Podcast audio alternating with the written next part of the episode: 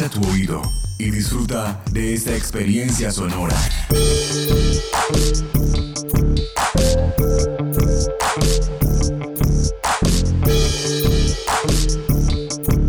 Este es un podcast UN Radio.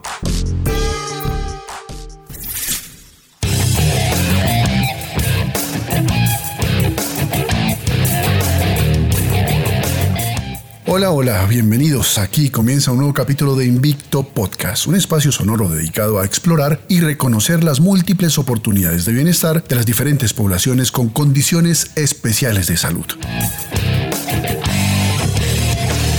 Esteban, un placer encontrarnos de nuevo. Muy contento de verlo, Edgar, pero más feliz todavía porque es una nueva oportunidad para encontrarnos con nuestros escuchas y revalidar esta propuesta pedagógica sobre la importancia de no dejarnos vencer por las enfermedades, enfrentarlas con el arma más accesible que tenemos todos y es nada menos que el entrenamiento físico. Sí, señor. Y de paso, permítame agradecerle también a nuestros seguidores en las diferentes plataformas podcast. Recuerden eh, recomendar este espacio a todos sus conocidos porque padecer una enfermedad no transmisible es más común de lo que imaginamos. Muchas veces uno no se imagina que algún amigo, un familiar, ese compañero de trabajo o de estudio que todos los días vemos y saludamos pueda estar conviviendo con una enfermedad y aún no tenga claridad de cómo lidiar con ella.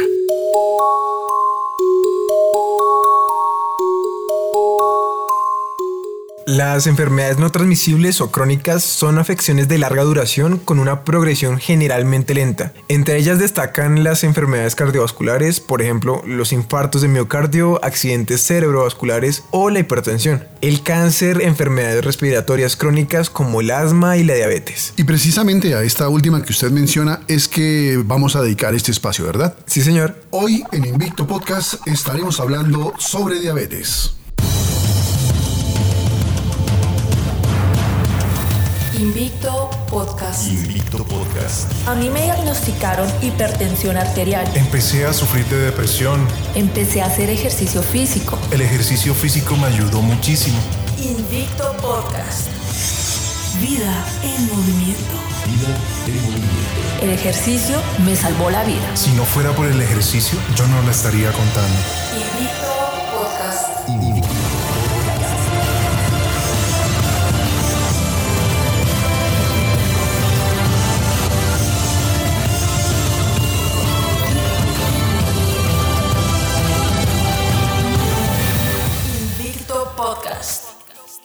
La diabetes es una enfermedad que afecta a más de 422 millones de personas en todo el mundo, según lo ha publicado la Organización Mundial de la Salud en el primer informe mundial sobre la diabetes en abril de 2016. La literatura médica nos dice que la diabetes es una enfermedad crónica que aparece cuando el páncreas no produce insulina suficiente o cuando el organismo no utiliza eficazmente la insulina que produce. Pero aprovechemos entonces y entremos de una vez en materia, ¿le parece? Permítame presentarle a usted y a nuestros escuchas a nuestro primer invitado. Él es Enrique Ardila, doctor en Medicina y Cirugía de la Universidad Nacional de Colombia, certificado en estudios especiales en endocrinología y PhD en la misma especialidad por la Universidad de París. Doctor Ardila, bienvenido a Invicto Podcast. Gracias por invitarme a Invicto Podcast, a hablar sobre este tema tan interesante como es el tema de la diabetes mellitus. Doctor Ardila, cuéntele a nuestros oyentes qué es la diabetes. La diabetes es una alteración en la producción o en la asimilación de la insulina, lo que lleva a unos valores altos de glucosa en sangre. Doctor, cuéntenos, ¿qué causa la diabetes? El origen de la diabetes es un origen genético en la mayoría de los casos, pero también hay causas ambientales muy importantes como es la dieta, el ejercicio y especialmente todo lo que corresponde al estilo de vida. ¿La diabetes tiene algún origen genético? Sí tiene un origen genético la diabetes, especialmente la diabetes en los niños llamada diabetes tipo 1, que existen marcadores específicos para ser diabético. También se han encontrado algunos marcadores en la diabetes tipo 2 en las personas adultas. Decir que tiene un origen genético aumentado por un origen ambiental. Cuéntenos, doctor Ardila, ¿existen tipos de diabetes? Clásicamente existen dos tipos de diabetes que se llaman diabetes tipo 1 y diabetes tipo 2. La diabetes tipo 1 es la diabetes que se produce en las personas menores de 28 30 años y que se da por no producción, digamos, correcta de insulina, que son pacientes que tienen que recibir insulina durante toda la vida. Y son personas que son flacas y tienen tendencia a ser flacas. La diabetes tipo 2 es las personas mayores que tienen tendencia a ser obesas y que no es que no produzcan insulina, sino que producen mucha insulina pero esta insulina no se asimila correctamente. ¿Y qué efectos en la salud a largo plazo puede ocasionar la diabetes? A largo plazo la diabetes produce muchas enfermedades importantes, especialmente eh, enfermedades relacionadas con la visión, en la retina lo que produce la microangiopatía y en el riñón lo que produce insuficiencia renal, pero también produce lesiones a nivel de los nervios periféricos y puede producir neuropatías que pueden causar daños importantes, especialmente en la locomoción. Es decir, que son, son personas que tienen causas graves eh, de neuropatía y nefropatía, pueden llegar a tener insuficiencia renal y tener que, digamos, terminar en un reemplazo de riñón y muchas personas pueden quedar ciegas inclusive. Doctor, ¿cómo es el tratamiento de una persona diabética? El tratamiento de la diabetes depende del tipo de diabetes. La diabetes tipo 1, que es la diabetes de los niños, tienen que recibir insulina durante toda su vida, porque ellos no están produciendo insulina. La diabetes tipo 2 es muy importante lo que es la dieta y el ejercicio. Es el principal, digamos, tratamiento de entrada de los pacientes diabéticos, que son pacientes que tienen tendencia a ser obesos. Entonces lo que hacen es perder peso, que es importante. Inclusive hay estudios que demuestran que pacientes que hacen ejercicio en forma correcta e inteligente son pacientes que necesitan menos tratamiento para su diabetes, es decir, menos insulina en el caso de la insulina y menos hipoglicemiantes orales. También hay una serie de medicamentos en la farmacopea internacional para tratar la diabetes en forma correcta. Pero el mejor médico para la diabetes es el mismo paciente que tiene que saber exactamente qué es lo que va a hacer, porque la diabetes es una enfermedad que no se cura, es una enfermedad que es crónica y que es de todos los días, es decir, de la actividad física, del sueño, de las infecciones, de la comida, de todas sus cosas. Entonces el paciente tiene que saber exactamente cómo manejarla. Era Enrique Ardila, doctor en Medicina y Cirugía de la Universidad Nacional de Colombia, PhD en Endocrinología en la Universidad de París. Doctor Ardila, muchas gracias por atendernos en Invicto Podcast. Invicto Podcast. Vida en movimiento. Esteban, el doctor Enrique nos hablaba de insulina. ¿Podemos hacerle alguna precisión a nuestros escuchas sobre qué es esto de la insulina? A ver, Edgar, la insulina es una sustancia que se produce en nuestro cuerpo para ayudarnos a aprovechar la energía proveniente de los alimentos y así ayudarnos a realizar todas nuestras actividades cotidianas, como caminar, correr, hacer ejercicio, entre muchas otras. La insulina interviene en cada uno de nuestros movimientos. Por decirlo de alguna manera, es algo así como uno de los combustibles que nos ayuda a mover nuestro cuerpo.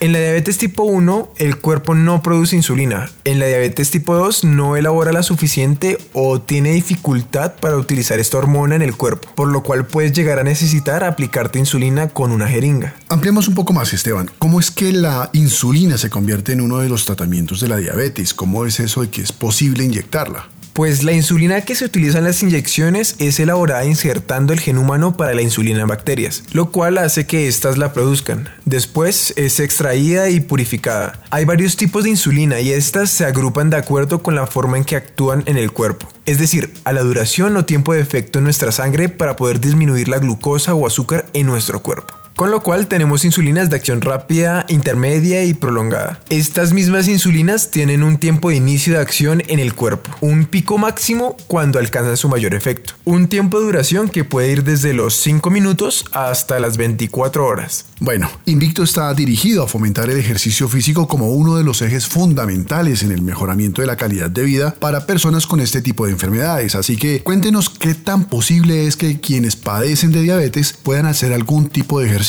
Edgar, no solo es posible, sino que es imprescindible la realización de alguna actividad física. Pero permítame le presento a nuestro segundo invitado, que estoy seguro nos va a ayudar con todas esas inquietudes. Doctor Henry Humberto Leonariza, bienvenido a Invicto Podcast. Bueno, muchísimas gracias por la invitación, muchas gracias por esta oportunidad de hablar de algo que es absolutamente frecuente en nuestro medio y es una enfermedad como la diabetes. Gracias. Henry León es médico cirujano de la Universidad Nacional de Colombia, doctor en biociencias de la Universidad de La Sabana y licenciado en educación física por la Universidad Pedagógica Nacional. El Dr. León es considerado como una de las eminencias en temas de fisiología del ejercicio más influyentes en Latinoamérica. Y pues es un honor contar con su presencia en Invicto, doctor León. Y para comenzar, cuéntenos, ¿es recomendable el ejercicio físico en pacientes con diabetes? Por supuesto que sí. Una de las recomendaciones que no pueden faltar desde ningún punto de vista para los pacientes diabéticos es hacer ejercicio. Cuando se tiene un paciente diabético existen básicamente cuatro pilares sobre los cuales se basa el tratamiento. El primero tiene que ver con educación. Es muy importante que los pacientes diabéticos reconozcan, entiendan y sepan qué es lo que les está pasando, por qué su organismo se comporta de esa forma y cuáles son los riesgos de no hacer un adecuado control de su enfermedad. Vale la pena decir que la diabetes es una enfermedad que cuando se presenta en general no causa ningún tipo de manifestación clínica, no duele, no pica, no rasca. Sin embargo, si cuando aparecen manifestaciones es porque se presentan descompensaciones de la misma enfermedad. En ese sentido, la educación es el primer pilar fundamental. Un segundo pilar tiene que ver con el ejercicio físico, sin duda. Sabemos que el ejercicio físico ayuda a disminuir los niveles de glucosa, sabemos que el ejercicio físico ayuda a mejorar la tolerancia muscular, sabemos que el ejercicio físico disminuye el azúcar en la sangre y esto básicamente significa que disminuye la probabilidad de complicaciones. El tercero y cuarto pilar del manejo son los fármacos, o sea, el uso de medicamentos que todo paciente con diagnóstico de diabetes debe recibir. Y un cuarto tiene que ver con la alimentación y cambios de vida. Por supuesto que los pacientes diabéticos deben hacer una restricción en el consumo de carbohidratos, de azúcares en general, y además deben evitar otros factores de riesgo como el tabaquismo o el consumo de alcohol, y eso es fundamental para el manejo de los pacientes. Entonces sí necesitan hacer ejercicio, sí hay que hacer ejercicio físico. Doctor León, ¿qué tipo de actividad física puede realizar una persona con diabetes tipo 1 y tipo 2? Inicialmente vale la pena tratar de distinguirlas, aunque en, en, la actualidad la mayoría de los médicos y las asociaciones científicas han hecho claridad de que no existen solamente dos tipos de diabetes, sino que realmente podrían existir muchos. Sin embargo, si, si utilizamos esa clasificación que es incluso más fácil, los diabéticos tipo 1 son personas a las que por una razón que a veces no es del todo clara, el cuerpo decide atacarse unas células de un órgano que se llama el páncreas, que son células que producen una hormona que se llama insulina. O sea, son pacientes, en otras palabras, que no producen insulina y al no producir esa hormona que se llama insulina, no pueden meter azúcar, el azúcar que está en sus vasos sanguíneos, en su sangre, no lo pueden meter al interior de las células. Y eso hace que ese exceso de azúcar se quede, por lo tanto, dando, dando vueltas y viajando, obviamente, por la sangre. Bye. El diabético tipo 1 no produce insulina y por eso el tratamiento para este tipo de pacientes es obviamente la insulina. El diabético tipo 1 es una persona que usualmente desarrolla su enfermedad durante la infancia. Lo más frecuente es que lo desarrollen durante, durante la niñez y que en general mantengan a lo largo de toda su vida o si mantienen a lo largo de, su vida un tratamiento centrado en esos cuatro pilares que decíamos hace un momento y donde los fármacos juegan un papel fundamental porque el fármaco es la insulina, pues van a tener una vida que es prácticamente normal. El diabético tipo 2 también se le conocía en alguna época como la, la diabetes del adulto porque es poco frecuente o era poco frecuente que se diagnosticara en personas jóvenes. En la actualidad, lastimosamente, hemos encontrado cada vez personas más jóvenes que desarrollan diabetes tipo 2. Esta se da por varias razones. Una de ellas tiene que ver con la obesidad. Los pacientes cuando desarrollan altos grados de adiposidad, o sea, que tiene un exceso de grasa enorme, la grasa hace que las células del cuerpo no reconozcan la insulina. Puede que la produzcan, de hecho la producen, pero el cuerpo no la reconoce. Y al no reconocerla es como si no funcionara y por lo tanto no pueden meter el azúcar en el interior de las células. Por otro lado, hay otro factor de riesgo importantísimo y tiene que ver con el consumo de azúcares. Los pacientes o las personas o incluso los niños que consumen grandes cantidades de azúcar van cada vez más forzando al pobre páncreas a producir más y más y más insulina y eso hace que en algún momento a lo largo de la vida se produzca primero más de la que debe y por lo tanto el cuerpo ya no responde a ella y algunos años después eh, es muy probable que el cuerpo deje de producir dicha insulina en cuyo caso se vuelve una persona requiriente de insulina. O sea, el tratamiento es colocársela. Lo más frecuente y lo que nosotros más vemos son pacientes con sobrepeso u obesidad, sedentarios, con dietas ricas en grasa y sobre todo dietas ricas en azúcares, azúcares simples, los pacientes que desarrollan la diabetes. Cuando se hace ejercicio, lo que sucede es que a través del ejercicio, usando el ejercicio físico, el músculo puede meter el azúcar que está en la sangre al interior de la célula. Eso en condiciones normales y si no estuviéramos ejercitando lo haría la insulina. Pero cuando se hace ejercicio, ese azúcar se puede meter al interior del músculo y por lo tanto podemos hacer las veces o cumplir la función que cumpliría la insulina. Cuando hacemos eso y logramos a través del ejercicio meter ese azúcar que está en la sangre al interior del músculo, pues lo que hacemos es que al disminuir la cantidad de azúcar que viaja por, los vasos sanguíneos, disminuimos el riesgo de complicaciones como los infartos o la lesión de los nervios, que son lastimosamente muy frecuentes en las personas que son diabéticas.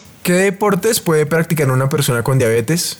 En general, un diabético controlado, una persona que sea juicioso con sus medicamentos y que lleve un tiempo adecuado de preparación y de entrenamiento, puede practicar cualquier deporte. No tendría en general ninguna limitación o contraindicación para, para la práctica de un deporte como tal. El problema está básicamente en las personas que recién hicieron su diagnóstico de diabetes o las personas que tienen una diabetes y no la han controlado adecuadamente.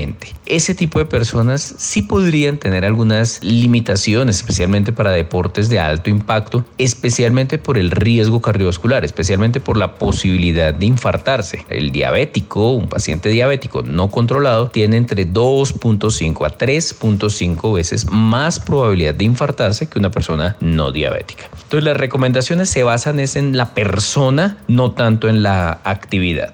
Doctor León, ¿cuánto tiempo de actividad física diaria y, bueno, a la semana deben realizar pacientes con diabetes tipo 1 y tipo 2? La respuesta de esta pregunta se basa en la individualización. Existen guías, que no son otra cosa que eso, guías que ayudan a orientar al médico, al entrenador, al fisioterapeuta, al preparador físico, al que sea que vaya a hacer la prescripción del ejercicio, le ayudan a orientarse. Las guías, usualmente para la prescripción de la diabetes, hablan de el ejercicio físico debe realizarse al menos cuatro veces a la semana. Si se hace ejercicio de moderada intensidad, deben hacer al menos menos 45 minutos y si es de alta intensidad 30 minutos, incluyendo al menos dos sesiones de entrenamiento de fuerza. Esa es como la guía, la recomendación. Pero claramente si tenemos una persona que hasta ahora va a empezar a hacer ejercicio y no puede hacer obviamente 45 minutos, podemos hacer solamente 10 minutos y eso sería más que suficiente para comenzar. Ya después vamos incrementando la carga, se puede ir aumentando el tiempo de ejercicio y la intensidad del mismo hasta alcanzar lo que la recomendación dice. Pero la recomendación tampoco se queda allí, porque si la persona ya está haciendo las cuatro veces a la semana, 45 minutos con dos días de entrenamiento de fuerza y puede seguir incrementando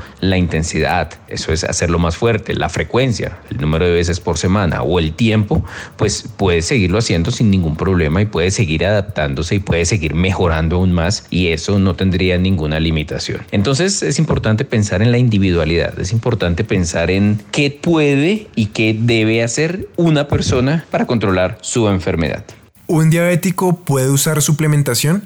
El, problema de, hablar de suplementación es que el, el, término en sí abarca muchas cosas, muchísimas cosas. Cuando hablamos de suplementación podemos hablar medicamentos previos al entrenamiento, los preentrenos o pre-workout, hablamos de aportarle a las personas eh, que lo necesiten vitaminas, minerales, proteínas o carbohidratos que necesitan para complementar su dieta o algunos aminoácidos que representan algunas ayudas ergogénicas. Tendríamos muchísimas opciones. Entonces, más que, más que decir qué puede tomar, de pronto lo que hay que centrarse es en qué no. En general, digamos que la suplementación no tendría absolutamente ningún problema en el paciente diabético. Sin embargo, algunos ganadores de peso, por ejemplo, o sea, suplementos que son ricos en carbohidratos, deberían evitarse. No sería el ideal que los consumieran. Esto básicamente porque pues, si estamos obviamente tratando de controlar el exceso de azúcar en sangre y estos ganadores de peso son ricos en azúcares, pues no estaríamos realmente cumpliendo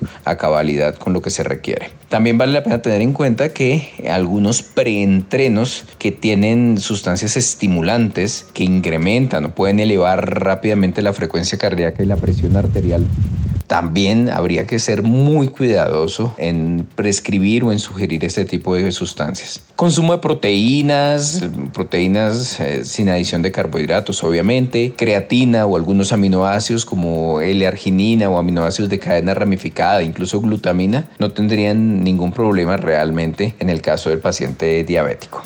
Bueno, doctor León, desafortunadamente el tiempo de este capítulo se nos está agotando, pero como todavía nos hacen falta muchas cosas por saber, lo invitamos entonces para que nos acompañe en el próximo capítulo, ¿le parece?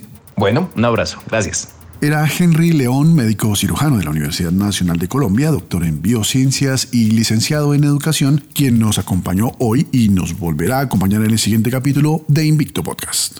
Invicto Podcast. Invicto Podcast. Invicto Podcast. Antes de finalizar el espacio de hoy, Esteban, creo que es necesario hacer algunas precisiones, ¿verdad? Sí, señor, es importante aclarar que según las guías de la Asociación Latinoamericana de Diabetes, un programa de ejercicio para las personas con diabetes mellitus tipo 2 debe aspirar a obtener las siguientes metas. A corto plazo, cambiar el hábito sedentario mediante caminatas diarias al ritmo del paciente. A mediano plazo, la frecuencia mínima deberá ser tres veces por semana en días alternos, con una duración mínima de 30 minutos cada vez. A largo plazo, aumento en frecuencia e intensidad, conservando las etapas del calentamiento, entrenamiento y enfriamiento. Se recomienda el ejercicio aeróbico. Bueno, esto es lo que nos dicen las guías, pero como nos lo decía el doctor León, son eso, guías. Y lo mejor es aplicar el principio de individualización. En general es recomendable una actividad física regular de intensidad moderada, preferiblemente ejercicios aeróbicos con una duración de 30 minutos diarios y una frecuencia de 3 o 4 días a la semana. Otros investigadores recomiendan que estas personas acumulen a diario 30 minutos de actividad física de intensidad moderada. El Colegio Americano de Medicina Deportiva, por su parte, recomienda incluir ejercicios de resistencia y han desarrollado programas de adaptabilidad para adultos con diabetes tipo 2. Además, también confirmaron la utilidad de los ejercicios de resistencia en las personas con este tipo de diabetes, diabetes tipo 2. Los ejercicios de resistencia con el uso de pequeños pesos pueden indicarse en personas jóvenes con diabetes, pero no es recomendable en sujetos mayores o con diabetes de larga evolución. Los programas moderados de entrenamiento que utilizan pesos ligeros y las altas repeticiones pueden ser útiles para mantener y realzar la fuerza del tren superior del cuerpo fundamentalmente. No obstante, en personas con diabetes se debe apreciar si presenta alguna complicación crónica en un estadio avanzado que pueda contraindicar el ejercicio de resistencia. Bueno, con estas precisiones finalizamos por hoy Invicto Podcast. Recuerden que nos pueden encontrar en Spotify, en iBox, Google Podcast, Radio Public, Pocket Cast, Breaker y desde luego en Podcast UN, la plataforma podcast de la UN Radio.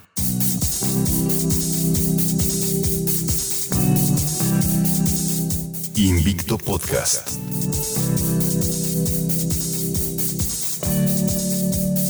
¿Sabes qué tienen en común reconocidas figuras del mundo del cine como Halle Berry, Salma Hayek, Sharon Stone o las estrellas de Hollywood como Woody Allen, George Lucas, Tom Hanks, con deportistas como Diego Maradona y Gary Hall o íconos de la música como Nick Jonas y Daddy Yankee? Lo que tienen en común es que todos ellos lidian día a día con la diabetes.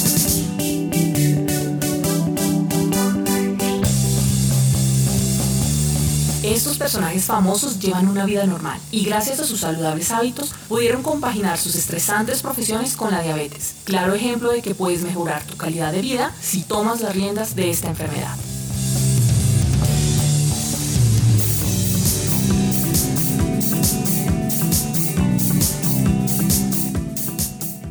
En estos tiempos de contingencia sanitaria, en Invicto Podcast sabemos que es necesario estar unidos, cuidar de nosotros y de los nuestros. Las personas con enfermedades no transmisibles somos una población de riesgo, que debe tener cuidados especiales y por ende nuestros hábitos deben ajustarse a necesidades específicas. Es por eso que además de este podcast hemos creado la página web invictopodcast.com. En este portal podrás encontrar más información sobre estas condiciones médicas. En la sección rutinas podrás acceder a un entrenamiento básico recomendado para personas con hipertensión o con diabetes. Con esto esperamos aportar un poco más para que te sea más fácil introducirte al mundo del ejercicio físico. Y de paso mejorar tu calidad de vida. Recuerden www.invictopodcast.com. Y pueden seguirnos también en nuestras redes sociales. Nos encuentran como Invicto Podcast tanto en Instagram como en Facebook. Allí también encuentran más información sobre estos temas que aquí tratamos. ¿Y sus redes, Esteban? ¿Cuáles son sus redes? Bueno, y a mí me pueden buscar en Instagram como arroba Esteban Huasca. Los esperamos entonces en la próxima emisión de Invicto Podcast.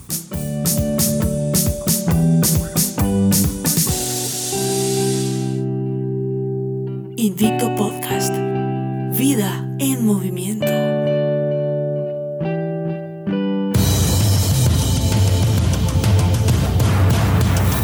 Invicto Podcast. Invicto Podcast. A mí me diagnosticaron hipertensión arterial. Empecé a sufrir de depresión. Empecé a hacer ejercicio físico. El ejercicio físico me ayudó muchísimo. Invicto Podcast. Vida en movimiento. El ejercicio me salvó la vida. Si no fuera por el ejercicio, yo no la estaría contando. Invicto Podcast.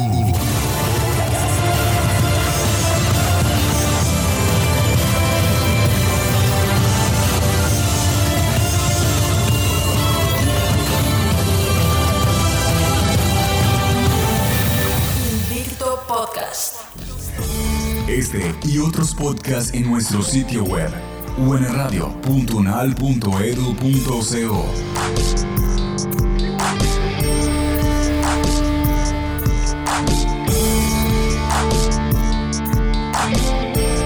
Universidad Nacional de Colombia, Proyecto Cultural y Colectivo de Nación.